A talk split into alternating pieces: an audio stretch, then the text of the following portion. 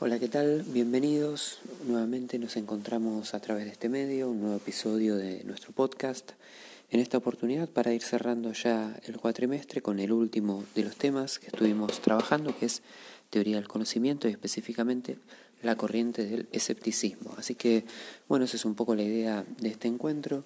No quería dejar eh, de mencionar algunos aspectos que eh, me parecen relevantes de los autores que ustedes también trabajaron e investigaron. Así que por eso, eh, eh, a causa de eso, tenemos este episodio nuevo del podcast.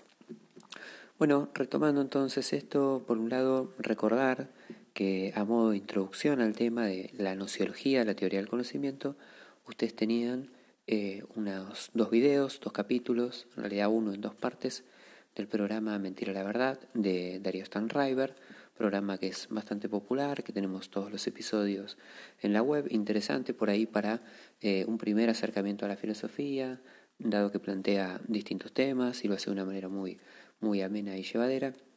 Así que en ese sentido y para eso es eh, absolutamente recomendable. Obviamente después eh, todos los temas pueden profundizarse, pero no es ese el objetivo del programa. Así que recordemos eso, en ese programa que ustedes pudieron ver, eh, se plantea la nociología como una de las disciplinas filosóficas y quizás una primera aclaración que podríamos hacer es eh, distinguirla de, otras, eh, de otros conceptos, de otras palabras que por ahí en algunos ámbitos se pueden confundir o pueden aparecer como equivalentes. ¿sí? Vamos a aclarar algunas cosas.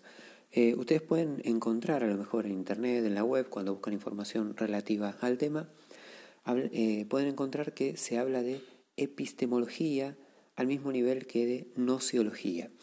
Vamos a hacer una distinción entre una y otra.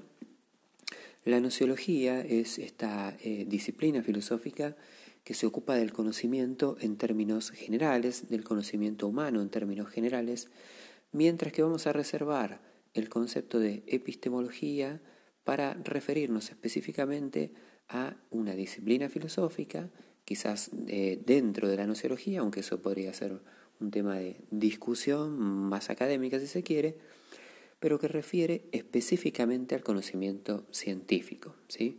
Hay un consenso bastante amplio establecido al respecto, que cuando hablamos de nociología lo hacemos eh, eh, en relación al conocimiento en un sentido más amplio, y cuando hablamos de epistemología lo hacemos en referencia al conocimiento científico de una manera más reservada y estricta. ¿no? Eh, hago la aclaración porque pese a ese consenso, eh, en la web, en páginas o incluso en manuales, lo pueden encontrar como si ambos significaran exactamente lo mismo cuando no es así. Lo que sucede es que las palabras gnosis, eh, la palabra episteme, que son dos conceptos, dos palabras que provienen del griego, tienen eh, de alguna manera sentidos equivalentes, ¿sí? aunque no signifiquen lo mismo. Bueno, habiendo hecha esta aclaración, eh, vamos a la primera gran pregunta de la nociología y es, como planteaba mm, Dario Stanriver, la pregunta de si es posible conocer la realidad. Esa es la primera pregunta que nos tenemos que hacer a la hora de pensar o de reflexionar sobre el conocimiento. Y fíjense que eh, es una pregunta indispensable y fundamental para todo lo que venga después. Es decir, del tipo de respuesta que yo me dé a esa pregunta, eh, vendrán eh, sí o no, o quizás depende, o cómo. Pero si yo no me hago esta pregunta primero, es difícil que pueda venir, digamos, algún otro aporte. ¿sí? antes de empezar cualquier investigación, yo tengo que poder tener bien en claro si voy a poder hacerla. Y si el tema de la reflexión, en este caso es el conocimiento, lo primero y más básico que uno tiene que preguntarse es si es posible conocer la realidad. Quizás desde el punto de vista del sentido común sea una pregunta eh, un tanto banal, un tanto absurda, ¿no? porque cotidianamente o habitualmente nos manejamos asumiendo la posibilidad cierta de ese conocimiento. Es decir, eh, solo por poner un ejemplo, ustedes están estudiando este, en una institución y eh, lo están haciendo eh, básicamente, aunque quizás nunca lo hayan dicho explícitamente, porque creen que es posible aprender. ¿sí?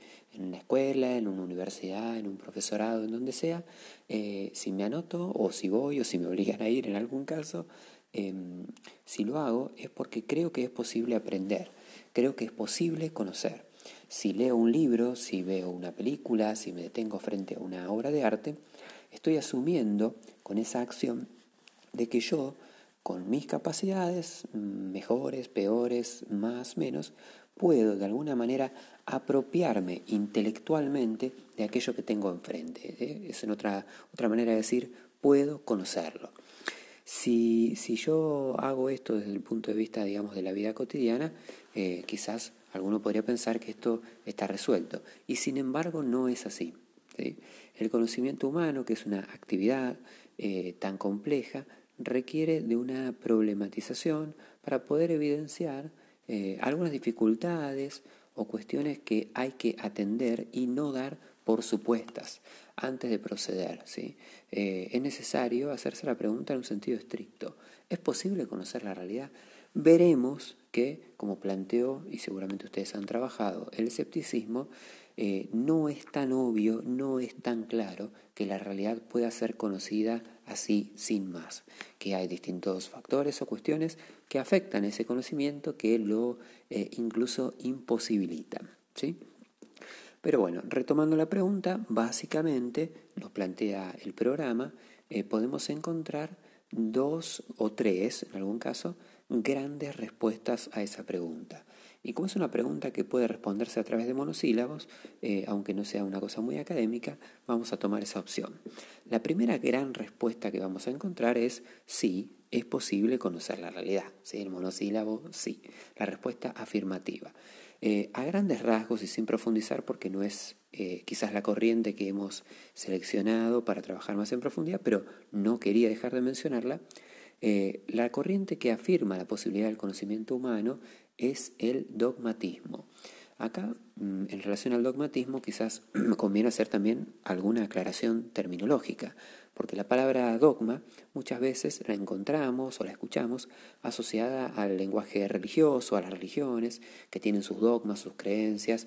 También a veces lo encontramos como asociado a la idea de inmutabilidad, de invariabilidad, no algo dogmático es algo que no cambia, que no se modifica, bueno, en este caso, en el caso de la nociología, cuando hablamos de dogmatismo, nos referimos a una corriente que, en principio, lo que afirma, en términos generales, es que es posible conocer eso que llamamos realidad y que esto que llamamos realidad es también eh, algo distinto de nosotros, es decir, que tiene una existencia separada e independiente con respecto de nuestra conciencia.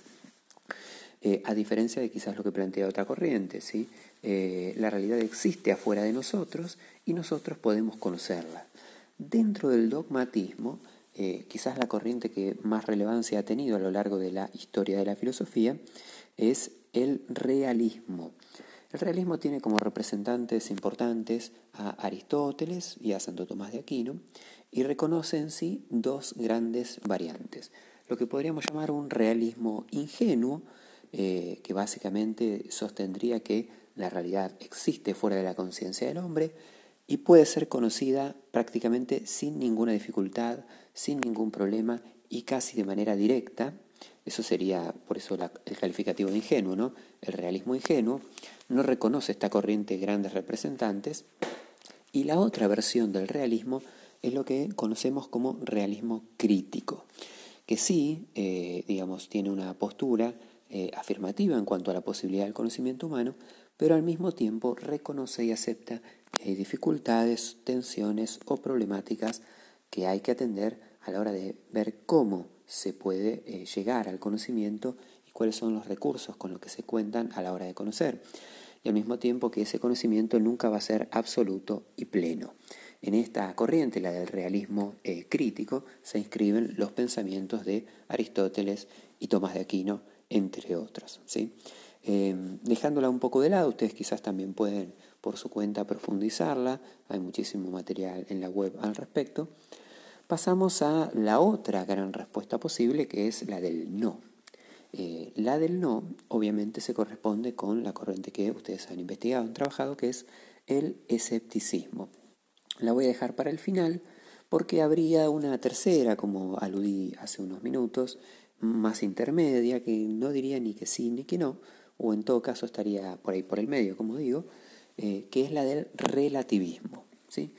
Porque en realidad lo que hace el relativismo es replantear la pregunta. ¿sí? Si tuviéramos que, de alguna manera, eh, configurar en, un, en una sola palabra, en un solo concepto, qué respuesta da esta corriente, el relativismo, a nuestra pregunta original, deberíamos decir depende. ¿sí? Em, ¿Qué es el relativismo? ¿Qué ha sido el relativismo? Bueno, es una corriente, tanto como el realismo y como el escepticismo, de la tradición filosófica no teológica. Eh, quizás su representante más importante en la antigüedad ha sido el filósofo, o en todo caso el sofista griego de nombre Protágoras, autor de la frase El hombre es la medida de todas las cosas, de las que son en cuanto son, de las que no son en cuanto no son, y conocido por la historia de la filosofía por el hecho de haber sido uno de los principales adversarios, por así decir, eh, del famoso Sócrates, ¿no? del filósofo griego.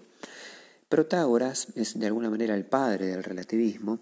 ¿Y, a qué hacemos referencia cuando hablamos de relativismo? Bueno, para esta corriente, la realidad es en todo caso, eso que llamamos realidad es en todo caso siempre una proyección subjetiva de la conciencia hacia el afuera, hacia el exterior. Es decir, no tiene una realidad o una entidad en sí misma, eso que llamamos realidad, sino que las cosas son siempre según cada quien. ¿sí? Todo es relativo y de ahí viene el relativismo. Otra frase, digamos, de la cultura popular que podría ilustrar esta concepción es, las cosas son según el color del cristal con que se miran, seguramente habrán escuchado esa frase en alguna oportunidad. Entonces, retomando, ¿qué afirma el relativismo? Bueno, que la realidad, en todo caso, lo es una proyección exterior del sujeto hacia el exterior. ¿Y esto qué implica? Que no hay una realidad objetiva, ¿sí? que no hay una realidad objetiva y que el sujeto ve eso, pero no sería la palabra más adecuada quizás ver, sino construye una realidad mirando hacia afuera de sí. Eh, el relativismo reconoce también expresiones no solo en el ámbito de la nociología, sino sobre todo en el ámbito de la moral. ¿sí? Eh, digamos, si en el ámbito de la nociología cuesta encontrarle eh, sentido quizás a los postulados relativistas, fácilmente si nos pasamos al ámbito de la moral nos encontraremos que en la cultura contemporánea es probablemente una de las corrientes o, la corriente o la idea eh, más profusamente extendida. ¿sí? Se los voy a poner en un ejemplo quizás para que me entiendan. Si yo les preguntara eh, si robar o mentir o dar limosna a un necesitado está bien o mal, muy probablemente eh, entre todos ustedes haya una gran diversidad de opiniones en cuanto a estas cuestiones y más de uno me diría, bueno, depende. ¿sí? Eh, para mí está bien y a lo mejor para otro no está bien. Y, esa relatividad de la verdad ¿no? Eh, es lo que caracteriza al relativismo, justamente. ¿no? Eh, que para poner otro ejemplo, volviendo al ámbito de la nociología, que es el que nos ocupa, quizás un poco burdo, pero para que se entienda, ¿no? Este, supongamos que yo tuviera frente a mí eh, una taza de té, que de hecho es así, en este momento yo estoy tomando un té porque son las 2 de la mañana y la garganta ya prácticamente me abandonó. Pero supongamos que eh, eh, yo tengo, teniendo esta taza de té aquí adelante mío, tuviera la posibilidad de mostrárselas ¿no? y preguntarles qué es. Y alguno me dijera, bueno, eso es una taza de té, pero al mismo tiempo mm, surgiera otra opinión que me dijera, bueno, eso para mí es un par de anteojos, o eso para mí es un florero, o eso para mí es un rollo de papel, ¿sí? que es otra cosa que tengo por ahí eh, a mano. Eh, eso que yo les estoy mostrando, desde un punto de vista estrictamente lógico, solo podría ser una de esas cuatro cosas y no las cuatro al mismo tiempo. ¿sí? O es una taza, o es un florero, o es un rollo o lo que sea, ¿no? Pero nunca podría ser las cuatro cosas al mismo tiempo. Sin embargo, la opinión relativista, habitualmente difundida en la cultura contemporánea, bien podría subsanar esas diferencias, esas discrepancias entre las opiniones, diciendo lo siguiente. Bueno, para mí es una taza, para vos será un florero. Es una taza y es un florero al mismo tiempo, porque para mí es una cosa y está bien, y entonces yo tengo que respetar tu opinión, y entonces, aunque sea contradictoria con la mía, vos tenés derecho a decir eso, porque, bueno, es tu opinión. Em, el relativismo, de alguna forma, lo que intenta eh, sostener o, legitimar es, en un punto, la diversidad de opiniones y el valor que cada una de las opiniones o percepciones personales puede tener sobre la realidad, lo cual, por supuesto, que es un objetivo absolutamente legítimo, pero incurre en una contradicción, porque es imposible sostener o predicar de un mismo objeto, de una misma cosa, em, enunciados contradictorios. ¿sí? Eh, yo no, puedo, no podría decir eh, jamás y, conservar el sentido común y, la lógica, ¿no? Eh, no podría decir que una taza es una taza y al mismo tiempo no es una taza o es cualquier otra cosa que no se corresponda con la definición de taza, ¿sí? Esto es lo que tiene el relativismo. Eh, la realidad termina siendo según la opinión de cada uno y por lo tanto la noción misma de realidad pierde sentido, se vacía de contenido eh, y nos genera este problema. ¿sí? Eh, nos genera varios problemas en realidad, también no solo desde el punto de vista nociológico, sino en relación a la convivencia humana, porque por un lado pareciera ser que esta cuestión de que las cosas son según el criterio de cada uno, podría en algún punto llegarnos a garantizar eh, el respeto a, las distintas opiniones y que cada uno pueda hacer lo que le parezca y que todo sea tomado igualmente como válido y como consecuencia de eso una cierta convivencia pacífica entre los seres humanos, pero eso es francamente un engaño o una ilusión. Eh, no, no es esperable que en ese determinado estado de cosas las opiniones contradictorias sean respetadas y que cada uno vuelva a su casa y nada más. ¿sí? Eh, en realidad esa diferencia, esa discrepancia, nunca puede ser salvada con eh, aceptar que opiniones contradictorias y excluyentes sean tomadas como igualmente verdaderas. Alguna es errónea o alguna es falsa o alguna es parcial. No estamos diciendo acá que haya opiniones o verdades enteramente absolutas, ¿no? Pero cuando hay opiniones contradictorias sobre una misma realidad, evidentemente que una está más cerca de la verdad que la otra, ¿sí? de eso que llamamos verdad que la otra. Entonces, el relativismo en realidad lo que nos plantea es un grave problema para la comunicación y para la comprensión entre los seres humanos. Y decía, ¿por qué también para la convivencia? Porque lejos de subsanar el problema o de resolver en definitiva, ¿qué es eso que yo tengo delante? Lo que termina sucediendo es que el criterio que impera, el criterio que triunfa, no es el del orden de la verdad, sino el del orden del poder. Eh, esto es relativamente fácil de ver. Volviendo al ejercicio anterior, si yo pudiera mostrarles la taza en este momento y ustedes fueran, no sé, 10 o 15 y hubiera 5 que dijeran, bueno, eso es una taza, 10 que dijeran un florero eh, y otros 15 que dijeran eso es un rollo de papel, seguramente que lo que terminaría sucediendo es que la opinión mayoritaria se imponga frente a la minoritaria, independientemente de las características del objeto y de si esa descripción es adecuada para con ese objeto. Lo que termina sucediendo cuando hay diversidad de opiniones y todas se aceptan en principio como verdaderas, sin tomar en cuenta la objetividad y tan solo la subjetividad, es que el poder triunfa e impone justamente su propia percepción, lo cual desde ya trae consecuencias absolutamente negativas, como ustedes se podrán imaginar. Pero sin profundizar tanto en este tema tampoco, porque bueno, no es la corriente que elegimos, simplemente queríamos mencionarla eh, y destacarla en algún punto, nos vamos al escepticismo. El escepticismo sí, ustedes lo han trabajado, eh, ahí vieron en el PowerPoint que yo les pasé, les mencionaba ahí los autores, tendríamos como dos grandes grupos dentro del escepticismo. Un primer grupo que sería prácticamente un unipersonal, porque eh, es el grupo de Pirrón o del escepticismo absoluto, radical o extremo, que básicamente lo que plantea es que la realidad no puede ser conocida eh, y punto. ¿sí?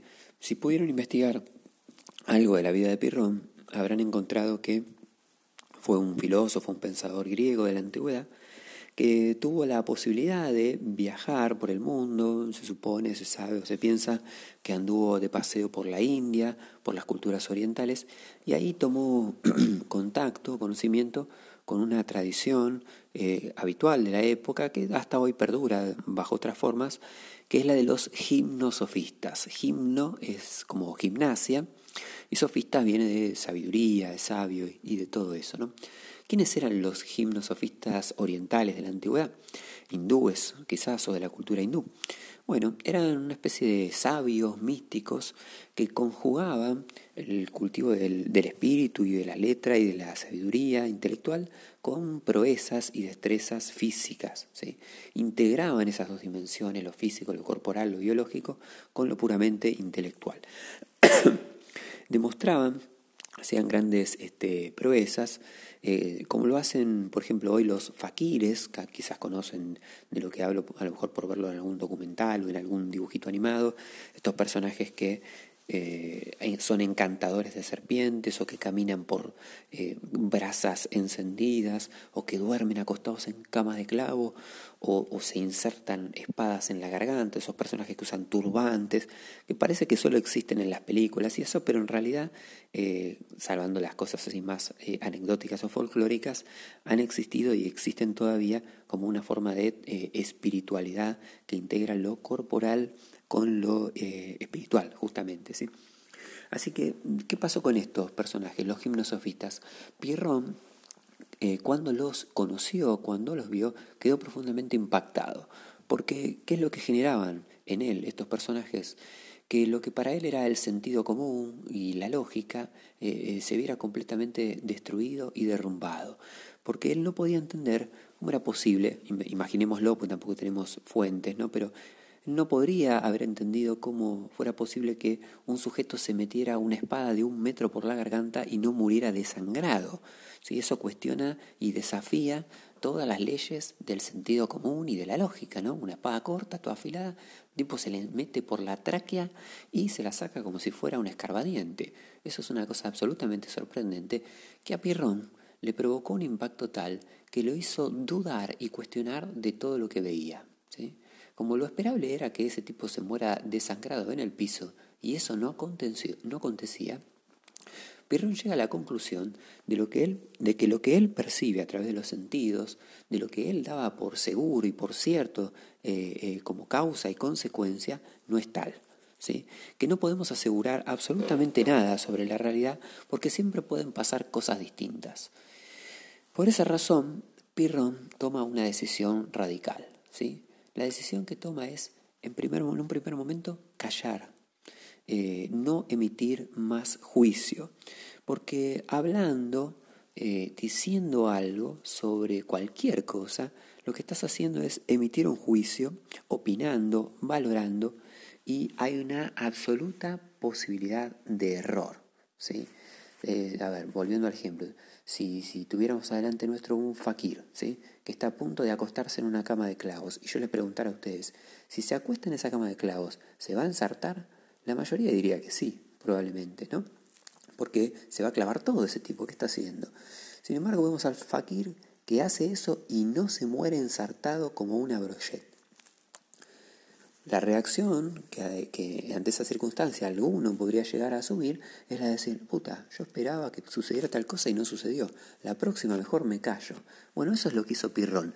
Y a tal punto lo hizo que dice la leyenda, porque en realidad es un personaje bastante legendario, que se terminó cortando la lengua. ¿Para qué? Para evitar emitir juicios y opiniones que pudieran ser erróneas. ¿Y por qué eso era tan importante para él? Porque para Pirrón el error era una fuente de profunda infelicidad.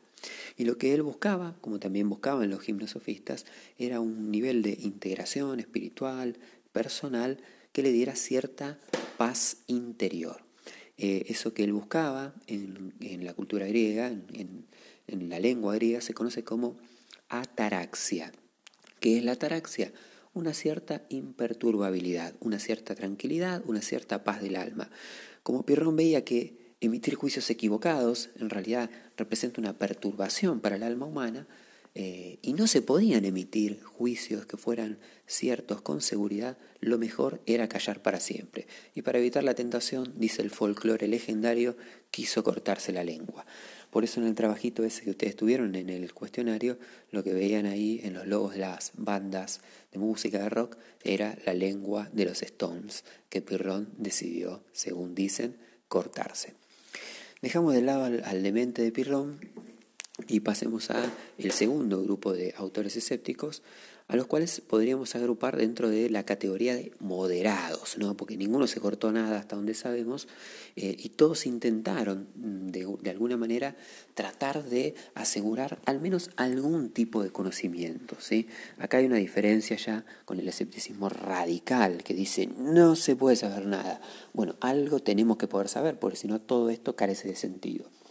En esa línea tenemos a autores como Arcesilao y Carneades, que son autores probabilistas, filósofos neoplatónicos. Ustedes tuvieron el probabilismo ahí como para investigar. Y básicamente el probabilismo, ¿qué es lo que afirma? Que es cierto que no se puede conocer cómo son las cosas, no se puede saber la verdad de las cosas, pero sí, gracias a la estadística, se puede estimar una determinada probabilidad. ¿Cómo sería esto? Si yo les preguntara a ustedes si el sol saldrá mañana, seguramente que ustedes ya saben que el sol no sale ni se pone ni nada porque en realidad eso es una ilusión óptica, el sol está siempre quieto y el que se mueve la Tierra, pero dejando de lado esa salvedad antiterraplanista, eh, si yo les preguntara eso a ustedes, todos dirían, bueno, mañana va a salir el sol. Eh, yo, asumiendo una postura escéptica, les preguntaría, ¿y cómo estás tan seguro? ¿Qué respuestas me dan ustedes a eso? Y bueno, la realidad es que el sol salió hoy, salió ayer, antes de ayer, la semana pasada, viene saliendo todos los días desde que el mundo es mundo y desde que la humanidad tiene conciencia. Por lo tanto, aunque no estoy seguro de que salga mañana, puedo asumir que hay una eh, excelente probabilidad de que sí lo haga. Y con eso me alcanza, ¿no? Y con eso ya mañana me levanto y abro la ventana y no, y no miro preocupado hacia afuera para ver si, uche, habrá salido el sol hoy, habrá sol, ay, qué terrible, se acabará la vida en el mundo. No, ya doy por supuesto que eso va a suceder. ¿Por qué? Porque la probabilidad así me lo indica. Si un fenómeno se repite y hay frecuencia, eh, digamos, una frecuencia importante en, ese, en determinado fenómeno, entonces es esperable que esa frecuencia se mantenga. Eh, esto es lo que plantea el probabilismo, ¿sí? que aunque no pueda haber seguridad en el conocimiento, lo que puede haber es una determinada certeza basada en la probabilidad y en la estadística. Eso sirve, por ejemplo, obviamente, como se imaginarán, para la meteorología, ¿no? Vieron que el servicio meteorológico te dice, bueno, mañana llueve. Después le erran todo el tiempo. Eh, pero los tipos te dicen como si fuera seguro que va a llover. Bueno, eso era antes, ahora no lo hacen más, ahora hacen este, probabilidad y lo dicen explícitamente con términos matemáticos. Un 40%, si agarro Winguru, por ejemplo, un 40% de probabilidad de que llueva tantos milímetros. Bueno, lo que te tiran es una estimación probable, pero nunca te podrán dar la seguridad. Ahora, un probabilista te diría, eso no corre solamente para el pronóstico del tiempo, sino para todas las variables de la vida humana. Eh, ¿Tu mujer te quiere o no te quiere? Uy, qué pregunta para esta hora. Bueno, yo creo que sí, que me quiere. ¿Y vos cómo sabes que te quiere? ¿Cómo estás tan seguro? Y bueno, mira, hace este, ocho años que estamos casados, mm, creo que me trata más o menos bien, dentro de todo, eh, me, regaló algo para el Día del Padre, distintos elementos que pueden ir sumando a la hora de tener una determinada certeza. Ahora, la absoluta seguridad es imposible adquirirla dentro de esta perspectiva, lógicamente la del escepticismo. Eh, dejando de lado el probabilismo, pasamos a otro autor que ustedes trabajaron también, que es René Descartes, Descartes, un autor muy interesante, muchísimas cosas sobre las que se pueden decir. Eh, si ustedes lo investigaron, hay también mucho material en Internet. Simplemente voy a retomar uno de los aspectos de la doctrina cartesiana, que es el tema de la eh, posibilidad del conocimiento y de la cuestión de la duda. En su momento lo habíamos planteado también allá al principio con el texto de Karl Jaspers sobre los orígenes de la filosofía, hablamos ahí de la duda, si lo recuerdan no, no vamos a profundizar los demás porque ya lo vimos en algún punto, pero a Descartes se lo conoce básicamente por esta, bueno, por muchísimas cosas, porque fue un humanista realmente importante, pero es muy conocido también por una afirmación que es pienso, luego existo, una frase que se la reconoce eh, en todos lados. Vamos a deconstruir de alguna manera esa expresión porque tiene mucho que ver con lo que nosotros estamos pensando. ¿Cómo llega Descartes a esa conclusión de pienso, luego existo? ¿Y a, y a causa de qué? ¿Por qué? Descartes es alguien que se plantea la necesidad de encontrar un conocimiento cierto y verdadero. Eh, que de lograr que el conocimiento pueda ser eh, probado y confiable. Y para eso Descartes entonces se propone lo siguiente, eh, un método que tiene que ver con la duda, como habíamos visto allá al principio. ¿sí? Descartes se propone dudar de todo. Al dudar de todo eh, surge una primera certeza. ¿Cuál? Que estoy dudando. Esa es una primera certeza a la cual llega. Yo puedo, al decir voy a dudar de todo, ¿sí? al poner entre paréntesis todo lo que me han dicho, todo lo que me han enseñado, todo lo que sé, todo lo que creo conocer, pongo todo ahí como una especie de signo de interrogación, pero hay algo de lo cual puedo estar seguro, de lo cual puedo tener una certeza absoluta. ¿De qué? De que estoy dudando. ¿No? Porque justamente es exactamente lo que estoy haciendo. Si tengo la certeza de que estoy dudando, puedo arribar a una segunda certeza. ¿Cuál? De que estoy pensando. ¿Y por qué? Porque la duda no es otra cosa que un ejercicio del pensamiento. Entonces, en el razonamiento cartesiano ya arribamos a dos eh, cuestiones importantes. ¿sí? Eh, primero, dudo. Y si dudo, entonces pienso. Y el tercer momento eh, nos lega otra tercer certeza. Si pienso, entonces existo. ¿Y por qué? Porque el pensamiento es una actividad que solo puede ser llevada adelante por un sujeto existente. No hay pensamiento en abstracto, en el aire, ¿sí? suspendido en el éter como si fuera una gota que lleva el coronavirus. No, para que haya pensamiento tiene que haber un sujeto que piense, porque si no, no hay pensamiento. Y de aquí viene entonces la expresión. Pienso entonces existo. Eh, y existo porque soy un sujeto pensante. Es como, si se quiere, en algún punto la reversión de esa expresión. ¿eh? El fundamento de la existencia es, en algún punto, el pensamiento.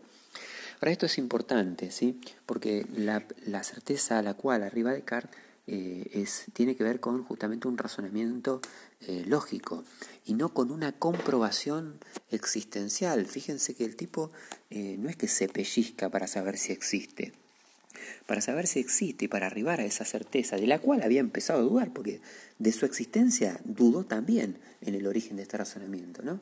Eh, para llegar a esa certeza tuvo que elaborar un razonamiento lógico. ¿Y por qué hizo eso? Y no simplemente fue a buscar un espejo, que por otra parte no existían en el siglo XVI, pero ¿por qué no simplemente fue a buscar a alguien que le dijera, che, loco, vos existís? Porque para Descartes los sentidos, lo sensorial, como habrán investigado, es fuente de error. Descartes desconfía profundamente de los sentidos porque estos nos pueden engañar, nos pueden presentar como verdaderas o reales situaciones que son aparentes o ficcionales o ficticias. Y Descartes en esto es, digamos, es muy taxativo. Si alguien te puede engañar una vez, puede hacerlo más de una vez. ¿Y, y cómo sabes en un punto que no lo está haciendo ahora? ¿sí?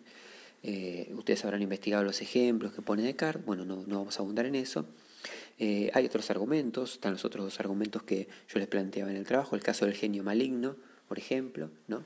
que sería otra cuestión que hace eh, desconfiar a Descartes de los sentidos, y también, por supuesto, la cuestión de la imposibilidad de distinguir entre el sueño y la vigilia. Todo esto bien podría ser un sueño, como en esa película, Inception, en el cual no sabemos si estamos despiertos o dormidos. Eh, ese argumento cartesiano también eh, lo lleva a pensar que el único conocimiento sobre el cual se puede confiar es el conocimiento estrictamente racional y por supuesto ese conocimiento estrictamente racional el más importante, el más significativo, representativo es el conocimiento matemático.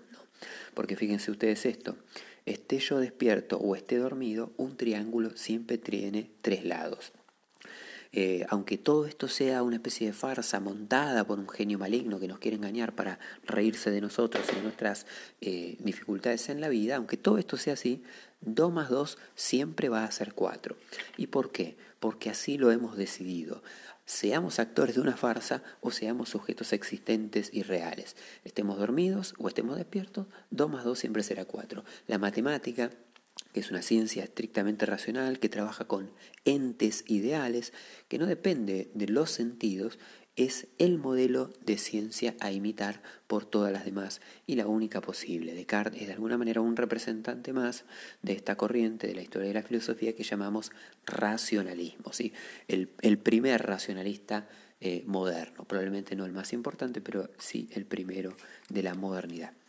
Pasemos ahora a Hume. Eh, ustedes tenían ahí para investigar la cuestión del principio de causalidad y después en el cuestionario se los había dado con un eh, pequeño chiste, una pequeña humorada.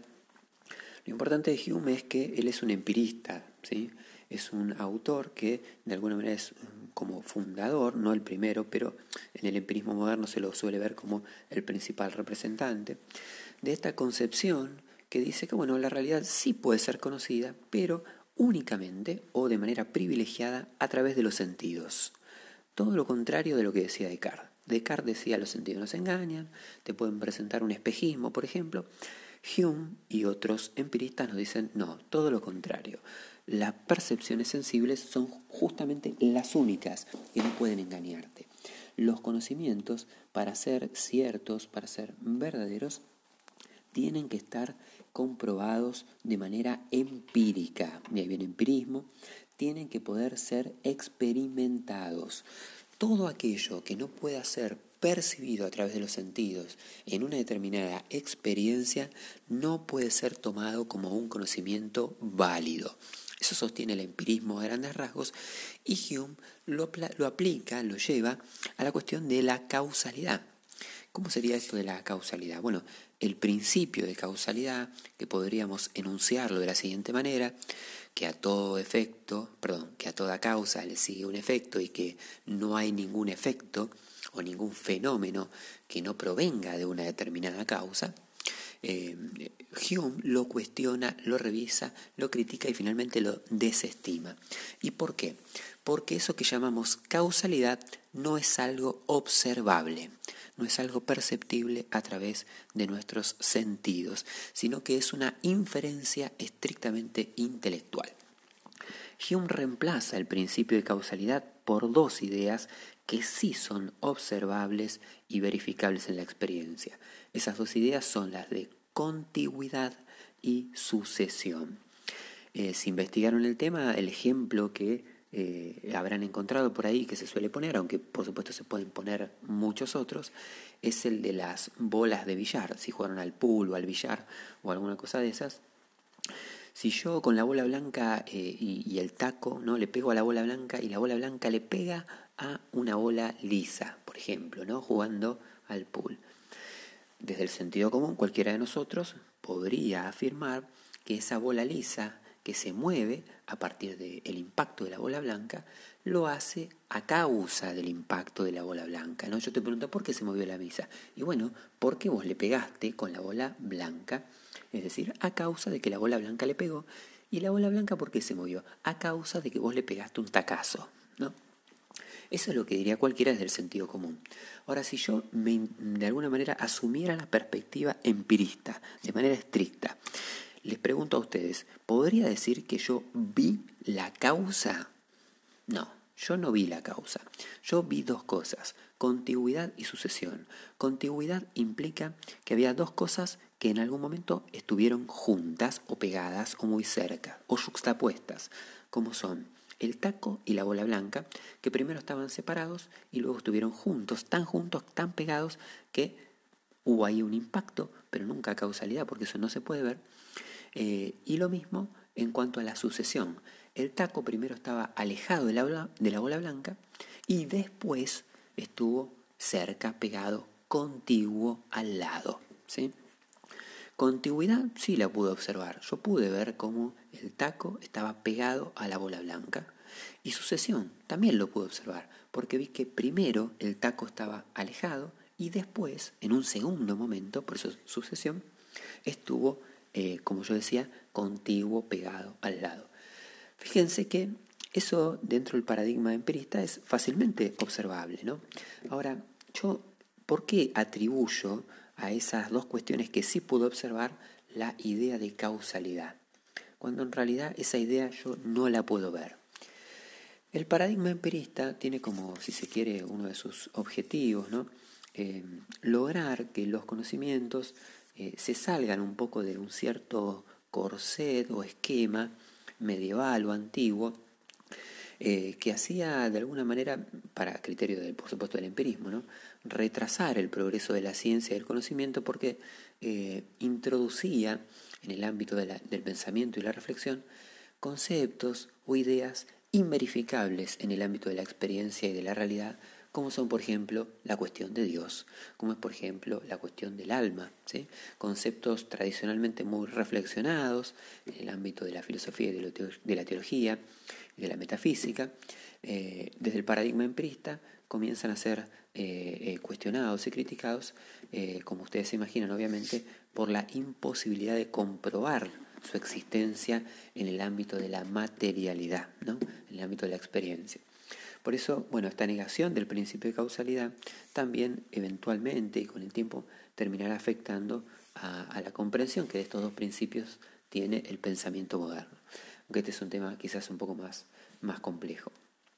Dejando de lado a Hume, nos vamos al último de los, de los autores o de las corrientes o digamos de las expresiones del escepticismo, que es una quizás más contemporánea, que es lo que llamamos el escepticismo cientificista.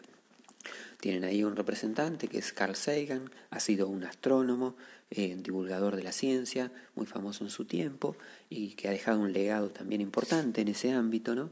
Eh, a través de distintos libros y programas de televisión o, documentales. Eh, lo ponemos ahí como un representante, no es el único probablemente, pero quizás uno de los más conocidos. ¿En qué consiste el escepticismo cientificista? Bueno, básicamente en considerar como, como falsos, perdón, como erróneos, como innecesarios o incluso como perjudiciales cualquier tipo de saber que no se ajuste a los parámetros de la ciencia contemporánea. ¿sí? Eh, cualquier tipo de saber, disciplina o conocimiento que no sea científico eh, no es un conocimiento digno de ser tomado en cuenta como tal.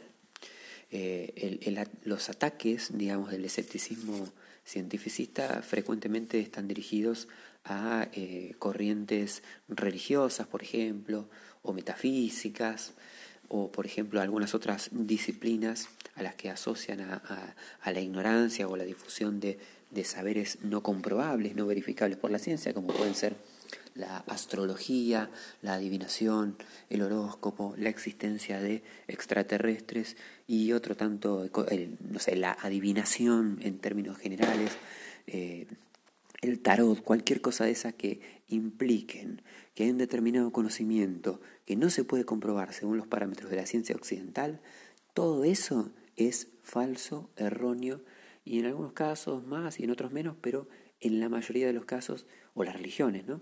Digno de ser evitado y no considerado como saber. Eh, entonces se desconfía en el escepticismo cientificista de todo aquello que obviamente no se ajuste a los cánones de la ciencia. Bueno, por supuesto que por un lado destacamos el, valor y la iniciativa que tiene esta, esta, corriente en cuanto a la promoción del pensamiento crítico, que es una de, sus baluartes más importantes. Por otro lado, también tiene algunas limitaciones, porque evidentemente que algunos aspectos de la vida humana no pueden ser reducidos a los cánones de la ciencia occidental. ¿sí? Y al mismo tiempo también habría que decir que esos cánones de la ciencia occidental, como, como habíamos sugerido al principio, cuando hablamos de las diferencias entre ciencia y filosofía, a veces no son tan estrictos, ni tan puros, ni tan infalibles como creemos que somos. ¿sí? o como creemos que son, en realidad son también eh, sujetos de evolución, de transformación, de cambio, de mejora y no son para nada infalibles. ¿no? Esa idea de que la ciencia es el único criterio de verdad posible es una idea que cada vez menos gente sostiene, pero que sin embargo sigue teniendo vigencia en muchísimos ámbitos. ¿no? Son propias también de la vida humana las experiencias artísticas, religiosas, mitológicas eh, y otras disciplinas. Eh, no quiero decir con esto, por supuesto, que haya que creer en cualquier cosa que ande dando vueltas por ahí, pero aún así sí hay que tratar de ver este, que en esos a lo mejor conocimientos ancestrales, que no se ajustan a estos parámetros de la ciencia moderna, eh, también hay algunos valores. ¿no? no significa aceptarlos de manera crítica, pero sí tratar de descubrir que en esos conocimientos no científicos también puede haber, al puede, ¿eh? no quiere decir que lo haya, algún tipo de valor. Así que bueno, eso sería eh, también quizás lo más importante, lo más interesante del escepticismo cientificista. Con esto hemos trazado un panorama, si se quiere, de lo que es un poco la nociología en términos generales, esto más bien breve, eh, y nos hemos detenido en las tres grandes corrientes que a nosotros más nos interesan, que son el realismo, el relativismo y por supuesto la que han trabajado más en profundidad, el escepticismo. ¿sí? Em, bueno, no tengo creo que más nada para agregar eh, que este episodio. Se los voy a subir como para que lo tengan así como de apoyo a lo que de alguna forma han, han trabajado y han investigado. Y será el último por este cuatrimestre. Si Dios quiere, con el segundo cuatrimestre, aunque nadie sabe cómo será, lo retomaremos probablemente con algún otro tema ya de la próxima unidad de nuestro programa. Un saludo para todos y espero que se encuentren bien.